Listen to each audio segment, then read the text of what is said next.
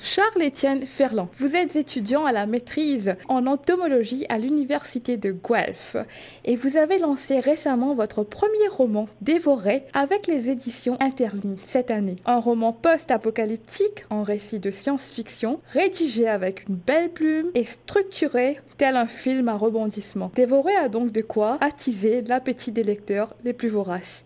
Charles-Étienne, bonjour. Bonjour Zaira. Je voulais tout d'abord commencer en vous demandant si euh, il y a au fait une réflexion, un calcul derrière le titre Dévorer, ce livre que nous avons eu la chance de dévorer justement. Qu'est-ce que vous voulez dire par, une réflexion? Ou tout simplement un jeu de mots. Euh. Euh, en fait, le titre, je, ne peux pas prendre le crédit pour le titre, c'est ma sœur et ma mère qui m'ont aidé à, le trouver. Le titre original était, était, différent, mais finalement, j'ai eu nombre de jeux de mots avec le titre, donc euh, il semblerait que ce soit euh, pas une mauvaise idée de prendre un, un, titre sur lequel on peut faire des jeux de mots comme ça. D'accord, en tout cas, ça a l'air d'avoir fonctionné. Donc, mais pour revenir un peu à l'histoire, donc la survie dans un monde euh, dystopique où justement une nouvelle espèce d'insecte est la thématique centrale du récit. Mais vous arrivez quand même aussi à glisser très habilement dans cet euh, univers d'action, de rebondissement, on va dire des allusions philosophiques, et ce, sans tomber pour autant euh, dans la lourdeur de, par exemple, Sartre. Vous, vous arrivez quand même à aborder des questions existentielles. Pouvez-vous nous en dire plus sur cette démarche? Euh, Bien sûr. je crois que lorsque lorsqu'on est face à, une fin du monde, comme dans un univers comme dans Dévoré, on n'a pas le choix de, se poser un petit peu euh, des questions. Euh, pourquoi est-ce qu'on vit maintenant? Comment est-ce qu'on s'organise?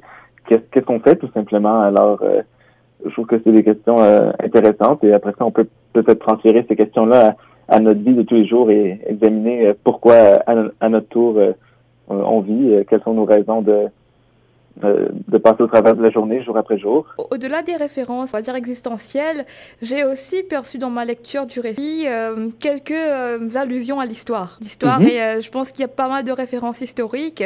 Est-ce que vous pourriez nous en dire plus? Oui, bien sûr. enfin, Jack, pour moi, c'est un étudiant qui étudie un petit peu la, la géographie et l'histoire. c'est pas des disciplines que j'ai énormément étudié, mais je trouvais que euh, était logique que, lui euh, fasse allusion à, à ses références, euh, notamment dans les passages parce qu'on suit son journal, donc ses mhm. pensées. il fait il fait référence, par exemple, au courage des coureurs des bois lorsqu'il parle de son plan de, de, partir de Montréal et se rendre jusqu'à Lille.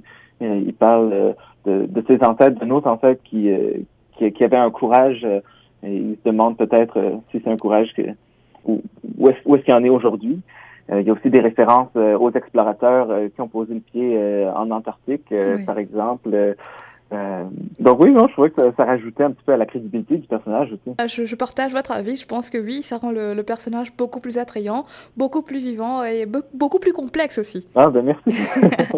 je reviens encore euh, au récit. Euh, donc maintenant, cette fois-ci, je vais parler un peu des insectes qui sont à la mhm. base, on va dire, les antagonistes principaux au départ. Ils commencent à dévorer la végétation, provoquant une crise alimentaire sans précédent. Après, il y a la mutation. Ils commencent à s'attaquer aux humains cette fois-ci. Et mhm. donc ces humains sont euh, à leur tour contraints de se cacher un peu euh, par peur de se faire déchiqueter comme de vulgaires morceaux de papier, pour reprendre vos termes. Pourquoi, pourquoi donc est-ce que euh, c'est l'insecte l'antagoniste majeur ici? Pourquoi est-ce que le monstre ici, c'est c'est l'insecte? Est-ce qu'il y a un fondement scientifique à ce choix? Est-ce que c'est basé sur des prédictions, par exemple, scientifiques? Ou est-ce que c'est tout simplement parce que vous vous y connaissez quand même en insecte? Euh, je crois qu'il y a beaucoup de questions à l'intérieur de, cette question-là. Euh, comment dire? Donc pourquoi est-ce que est-ce que j'ai choisi euh, les guêpes? Euh, Je dirais que bon, j'ai joué un petit peu sur le malaise qu'on avait déjà avec les guêpes. on pense par exemple lorsqu'on fait un pique-nique l'été qu'il y a des guêpes qui tournent autour, c'est mm-hmm. c'est pas c'est pas forcément très agréable. C'est un insecte qui, qui peut piquer, donc qui est souvent associé à une connotation un peu négative. Ensuite, il y a une prédiction scientifique je, je dirais pas, euh, j'irais pas jusque là. C'est sûr que moi, si, euh, si je peux aller éveiller une curiosité scientifique chez le lecteur, euh, bon, je, suis bien content. Mais l'univers des insectes, c'est un monde que, j'aime beaucoup. D'ailleurs, vous êtes chercheur, n'est-ce pas? Voilà, à l'Université de Guelph. À l'Université de Guelph. Donc, euh, tout ça, c'est très intéressant. Euh, donc là, vous avez soulevé une réflexion. Euh, vous m'avez dit que c'est quand même tiré sur un peu les prédictions scientifiques. Est-ce qu'on peut donc alors parler d'un roman d'anticipation ici? Je pense pas que c'est un scénario très plausible. si, si jamais il y avait à avoir un, un, grand changement dans le monde à cause des insectes, ce serait probablement euh, à cause euh, d'une espèce euh, en, agriculture, mais pas de pas, pas de l'ordre de, de, la guêpe dorée, mais aussi peut-être en foresterie ou bien en, santé publique. On pense à des insectes qui sont parfois vecteurs de maladies. Mm-hmm. euh, mais euh, je peux pas, non, je fais pas la prédiction qu'il y aura des insectes géants qui vont arriver un jour.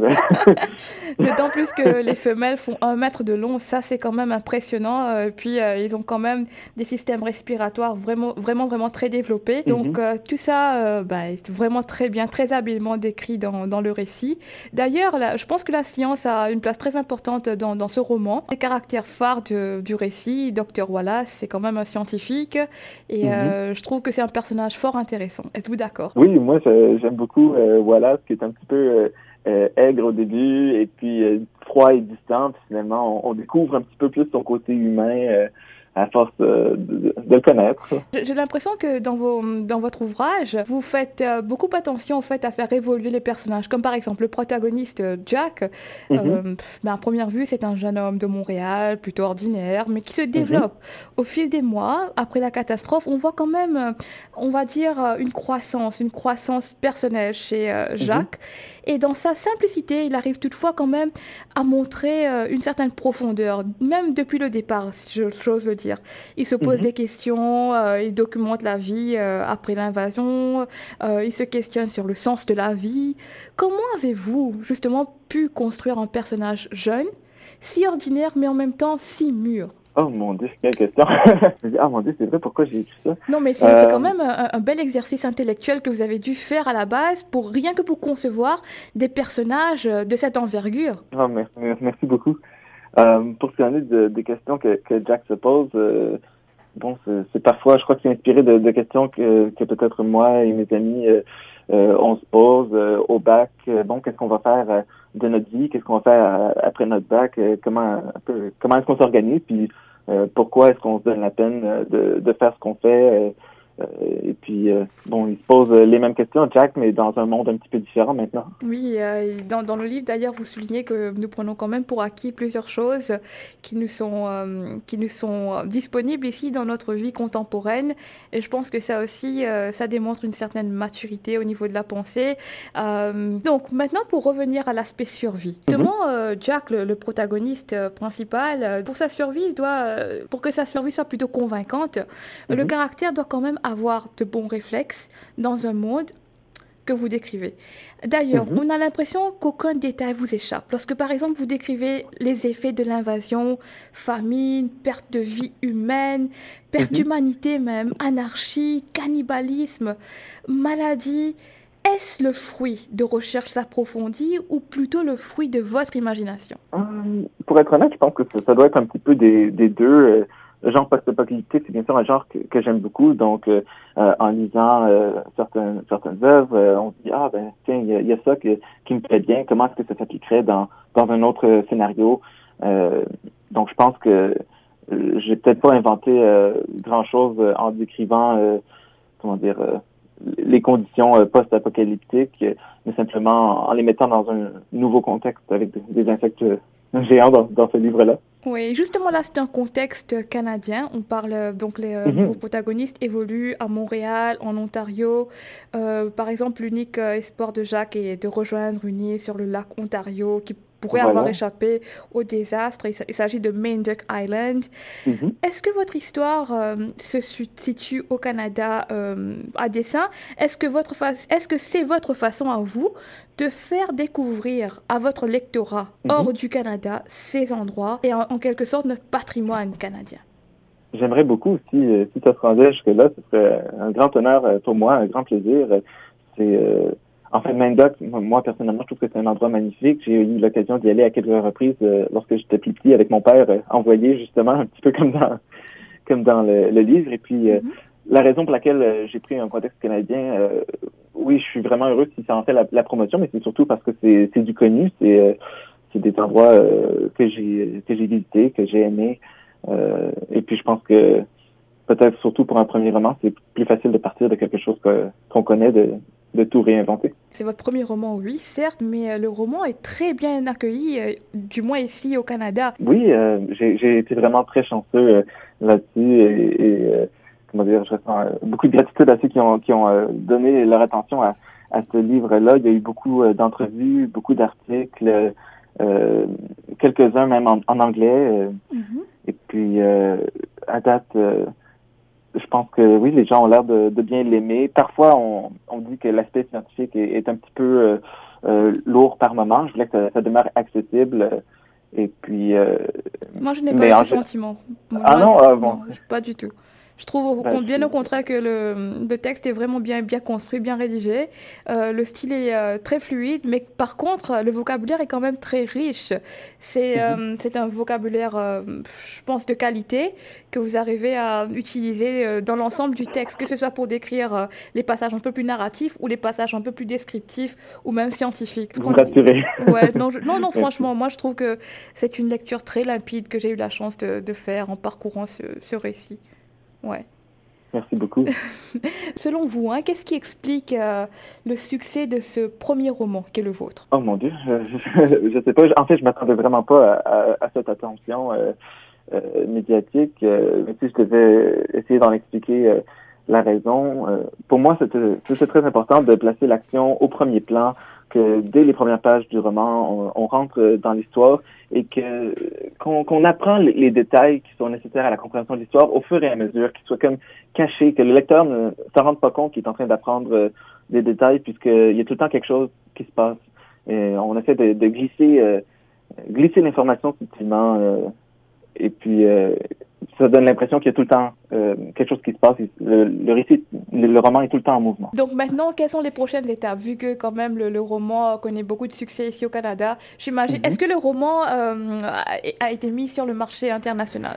Euh, Non, je crois qu'il est présentement seulement disponible au Canada, peut-être éventuellement en version numérique en, France. Mhm. mais c'est tout ce que je peux tout ce que je peux dire pour le moment. Et quelles sont les prochaines étapes? Ben, Dévorer, pour moi, c'est une histoire que j'imaginais en trois temps. La première qui, que vous avez lue, Dévorer, ça se passe euh, presque strictement euh, à Montréal, sauf parfois dans les souvenirs de, de Jack lorsqu'il repense euh, à l'île dans sa jeunesse. Mm-hmm. Et ensuite, pour moi, ce serait d'écrire une suite. la deuxième partie se situant entre Montréal et l'île, et la troisième se passant à l'île. Donc, il y a de l'espoir pour éventuellement suivre les, les, les, aventures de Jack, mais en ce moment, je dois dévouer beaucoup de temps à la maîtrise, donc euh, ça va prendre euh, un, petit peu de temps. D'accord, je comprends. Et euh, donc, après votre maîtrise, une adaptation cinématographique, est-ce qu'elle est en perspective? Euh, ce, serait, ce serait formidable. ce serait un projet que, que j'aimerais beaucoup. Mais est-ce qu'on vous a approché quand même Ah, j'aimerais vraiment beaucoup. ce serait un projet qui m'emballerait certainement. Non, on m'a pas encore approché, mais si vous écoutez ça et que vous êtes euh, producteur, ben pourquoi pas. Hein. Donc euh, peut-être un petit mot de fin juste pour euh, lancer un appel, ben, justement cinéaste qui serait intéressé par un tel projet. Allons-y. Merci. Faisons cet appel. Donc, si, si, des cinéastes nous écoutent, vous pouvez contacter Charles-Étienne Ferland. D'ailleurs, comment est-ce qu'on fait pour se procurer vos livres ou vous contacter? Vous pouvez me contacter. J'ai une page Facebook, facebook.com ferland.ce. Euh, vous pouvez m'écrire. Euh, les livres sont disponibles en général dans, dans toutes les, les librairies, euh, surtout les librairies indépendantes, mais aussi dans les, dans les grandes surfaces. Si, si ils n'ont pas en magasin, ils peuvent les commander. sur le site des éditions L'Interligne, sur Amazon, simplement taper écrire dévorer dans un moteur de recherche et puis mm-hmm c'est possible de, de, se procurer assez facilement. D'accord. En tout cas, merci euh, énormément, Charles-Étienne Ferland, euh, pour cet éclairage, pour, euh, pour avoir bien, bien évidemment accepté de répondre à nos questions sur les ondes de choc FM. On vous souhaite tout ce qu'il y a de meilleur dans la promotion de ce très beau livre. Donc, je rappelle, pour contacter Monsieur Charles-Étienne Ferland, vous pouvez aller sur sa page Facebook, dont il vient de donner les détails. Vous pouvez aussi également contacter les éditions Interlignes. Est-ce que vous avez quelque chose à ajouter, Charles? Hmm, Non, je crois qu'on a fait euh, le, tour de tout. Merci beaucoup, Zaira. Je vous remercie, et euh, puis encore une fois, bonne continuation et euh, à très bientôt. Au plaisir.